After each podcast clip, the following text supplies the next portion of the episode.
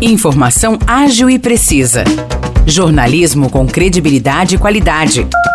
92 News. 92 News. O podcast do Jornal da 92.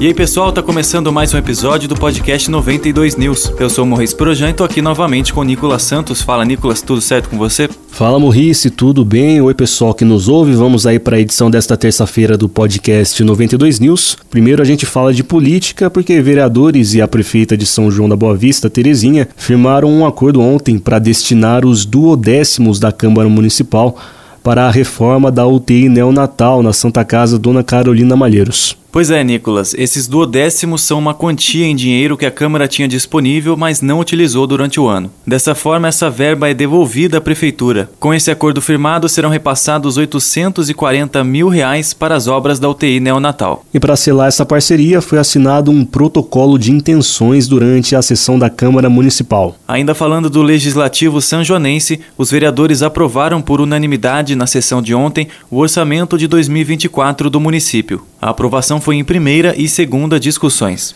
Com isso, o orçamento estimado para o ano que vem é de 623 milhões 984 mil e 900 reais, um aumento de 12,7% em relação ao de 2023. A maior fatia vai para a saúde, mais de 140 milhões de reais, e na sequência aparece a educação com cerca de 110 milhões. E agora uma notícia policial. Um homem de 68 anos foi preso em flagrante no último sábado após agredir um outro homem com golpes de enxada. O caso aconteceu no Jardim Magalhães, aqui em São João da Boa Vista. A vítima foi encaminhada para a Santa Casa Dona Carolina Malheiros, com ferimentos na cabeça e passa bem. Os dois envolvidos tiveram uma discussão quando o autor entrou em casa, pegou a ferramenta e deu dois golpes na vítima. Uma testemunha afirmou que o agressor ainda teria proferido ofensas racistas contra a vítima. Nosso último destaque de hoje é que foi prorrogada por mais 90 dias, então até 29 de fevereiro do ano que vem, a intervenção da Prefeitura de São João da Boa Vista no Instituto Rita Lobato, que é responsável pela gestão da saúde sanjoanense. A ação foi tomada para que continuem sendo investigadas as possíveis irregularidades cometidas pelo Instituto. Pois é, Morrice, a intervenção já persiste desde 23 de maio deste ano. E com a intervenção, o Instituto segue sob o comando de procuradores do município e do Departamento de Administração da Prefeitura. E o Executivo também já abriu o processo licitatório para a contratação de uma nova empresa para gerir a saúde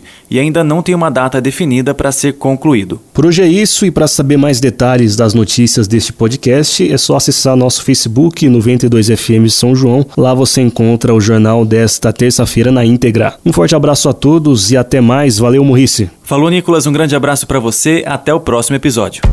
Para mais notícias de São João da Boa Vista e região, acesse 92fm São João.com.br ou siga 92fm São João nas redes sociais.